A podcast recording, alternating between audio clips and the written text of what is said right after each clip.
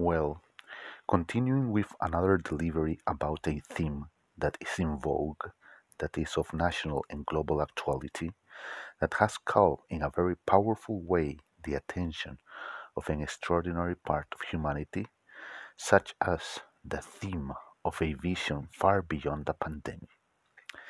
In this new delivery, we would like to make a more specific approach about, we consider, some characteristical elements specific of this situation in which we currently found ourselves.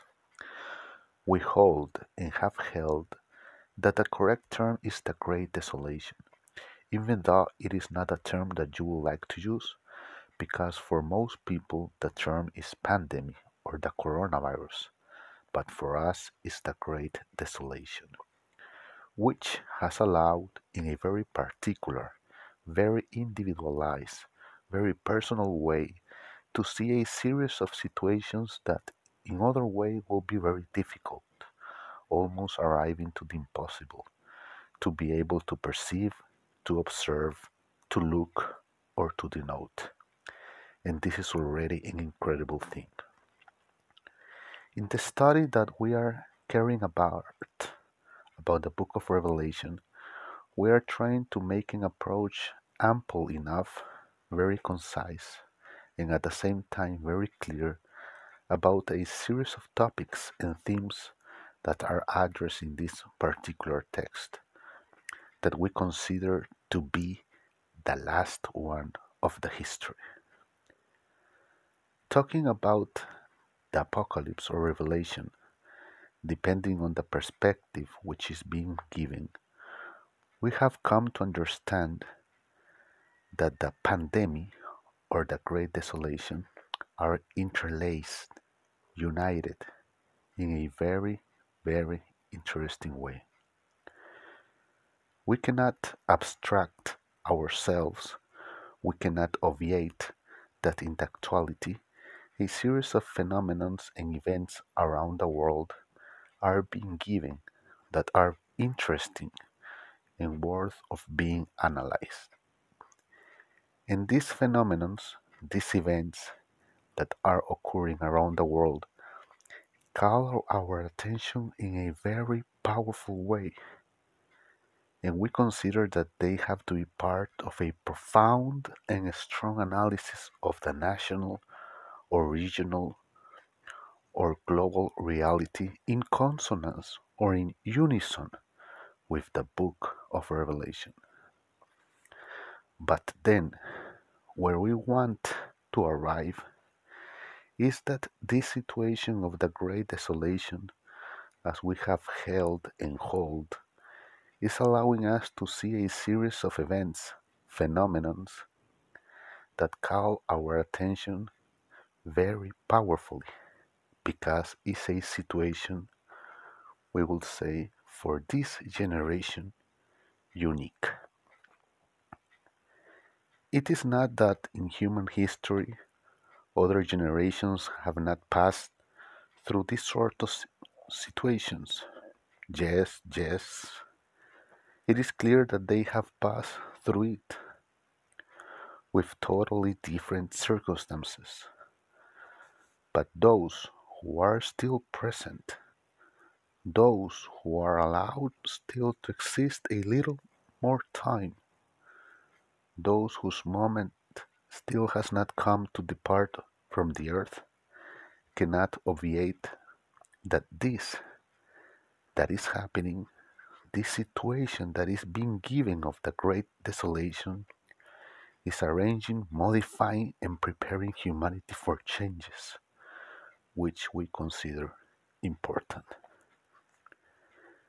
It is obvious that there will be tendencies there will be ideologies, there will be thoughts, there will be lines of criteria with relation to how this situation must stitch together. What we cannot obviate is that everything that is happening in all the different countries of the world, with some rare exceptions, is only allowing that those that have had powerful interests move regarding to those interests because the circumstances, in addition to deserving it, allow it. And it is shameful the role that the Christian paganism has been developing because it has not been able to deal with the situation of the great pandemic. It's sad, we will say, and pitiful to see how, in actuality, the religious groups around the world are fighting to survive after having been comfortable, calm, enjoying of their earthly riches and of their mass control, to a contrast of abandonment, of loneliness, of closure, and of struggles to survive. And that has called our attention very powerfully because this pandemic has some fruits that are, we consider, very important. And you can search them from whatever perspective that you like. Look, for example, the health problem, and you will find a profound and anarchical debate with relation to this situation, from extreme to extreme, from point to point, and from perspective to perspective. And you will see that nobody, nobody of these groups can agree into something. And there are tendencies of all sort, of all sort. From those that totally isolate themselves for fear of dying, for fear that the great desolation reaches them, to the extreme of those that believe that all of this is a lie, a deceit, a falsehood that is meant to have them controlled. We will not delve in this moment in this debate, but we promise that we will talk about this situation because we consider that it is terribly important. In the same way, this great desolation has also hit the religious groups. Put whatever name, term, denomination, or religion you like. It has not shown mercy to anyone. Religious groups have been totally hit and hurt in the very core and have demonstrated the deceit, the incapacity, and above all, the lie of saying that they are something and are nothing. And what can we say about the political part? We say we see that this great desolation has proven that many world leaders have been incompetent and incapable to administer this situation. To give it a different perspective of what they have been doing and the worst of the worst of humanity in a political level has been seen. And this is incredible. Believe us that making a profound analysis of the political situation of the Great Desolation, of the effects of the Great Desolation, is a tremendous, dramatic, and complicated thing to do. So, as we say, this great desolation has come to address a series of shortcomings that the human being has had and has. We see that this great desolation has broken extreme family bonds, extreme, totally extreme, where people, after having a tradition that if a family member died, they began a ritual until they come and bury that person. That, in the majority of cases, with its exceptions, is broken. Nowadays, people do not even see when a person dies, cannot accompany that person in his last moments. and at the burial moment, others are the ones that bury him, and they are located far away from the point where they are burying the person which died from suspicion of pandemic or devastated by the great desolation. So, from where can we begin? From where can we take a path to be able to address the topic? All the perspectives that we can indicate will have tremendous complications. One way or another, as said before, the political part, the sanitary part, the religious part, the family part has been, is, and will continue being hit by the great desolation that is leaving us extraordinary lessons.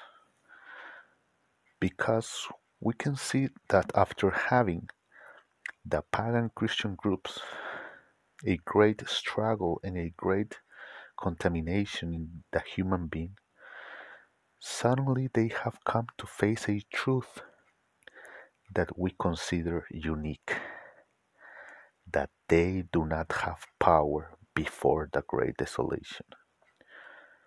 In our country, for example, they are asking that between quotation marks healing people, in other words, those evil born, false, pagan religious apostles, or those deceitful, vulgar pastors that say that they can heal. Well, here in our region, they have invited them to go to the hospitals, to the COVID rooms, where the people with the pandemic can be found, that they go and heal them. And what do you think has happened? They do not show up, they do not exist, they do not appear. So imagine the message that is behind this situation. That after filling their mouth of putting a lot of programs of scammers or swindlers, asking money to the people for healing, speaking that they have the power of God, they do not show for nothing in the hospitals or the COVID rooms because they will also die because what we have been able to observe is that this great desolation races and without mercy. So, this issue of far beyond the pandemic has had a well defined purpose and is to discover the truth. The truth that the majority of Christian pagans keep quiet, hide, keep to themselves, concealed. And it should not be that way, because you cannot block the sun with a finger. But look where we found ourselves. Look the current situation in which we are. We have serious problems because supposedly the guardians of the between quotation marks faith are the mere deceit. So this great desolation has allowed us to see in a crystalline way the lie. And at the same time it is allowing that models of conduct, customs, interpersonal or family relationships began begin to modify so that in time abrupt changes are given that can allow a determined agenda to be followed. It has called our attention in a very powerful way. This matter in the United States about Trump and of some supposedly will say scammers that call themselves, between quotation marks, prophets of God. That since last year have been with that falsehood that lie, that hypocrisy, that deceit of saying that Trump was the chosen one of God and that God was going to give him four more years. And well, the history that we are living is another one. But these sirs have driven mad, have compromised, we do not know with what a power, the authority and the power of God, saying that God is going to give Trump four more years. In that, that is the prophecy, and that the prophecy will be fulfilled not according to the human time, but the divine time that He has chosen, in a series of foolishness and vulgarities from these deceitful Pauline Christian pagans. So, definitely, we can assure with luxury of details that the great desolation has also discovered these liars. And the question that might rise and should be asked that is necessary to make, that is correct to dispute is why is this happening? Why is the great desolation unmasking the Christian pagans? The Paulines the fakers. Why is religion one of the most heated nowadays? Why are these events happening? What is the core or the sense of this issue? Why have they brought us this far to see this situation? Where are we heading to? Where are they taking us? What is that that we are not seeing? These are important, fundamental, and necessary questions that have to be made. Because the desolation keeps making way in the world and is revealing things that otherwise we wouldn't be able to see. That is why, for us, the message that they want to give us is very important. We believe this is the moment to remind you that you can visit the webpage of the church. The address is churchofgod.tk you can also write to us to the email the last church followed by the number 7 gmail.com we also have other platforms that little by little we will be mentioning to not exhaust you with relation to this theme. Well returning to what we have been talking about in this new delivery of this great desolation that is going around the world and that has worried many people and that has taken many people and that will continue taking many people we consider that we should take from this the greatest possible advantage the actual believer has to differentiate himself from the Christian pagan because he has decided to abandon all religiosity in that deceit, be it Pauline, Pedrist, Joncist, and from any other character of the scripture that no longer serves to him any longer. We hold as faith that Revelations is the book that comes to overthrow every other text, be letters or books, in that we are more interested in knowing the mystery, the truth, the teaching it contains, that what nowadays can say to us Paul, Peter, John, or any other character of the history. We are living urgent complicated and difficult times. And it was already proven to us, taught to us, revealed to us that the Christian pagans cannot do anything with the great desolation, much less that they will want to say us how to do things when they cannot even deal with this problem, with this situation.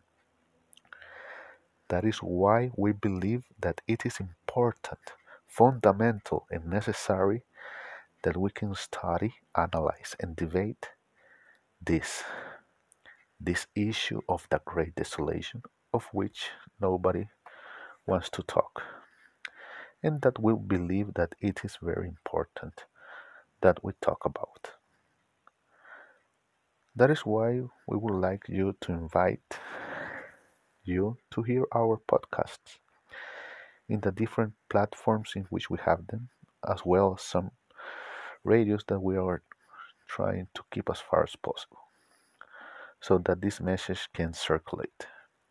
You can find us in the platform anchor.fm slash u00 d a l t i m a hyphen i g l e s i a.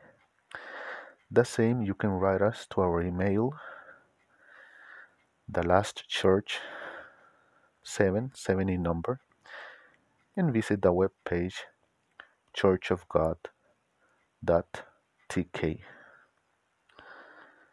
and you can also find us in mixcloud.com slash ultima followed by the number 7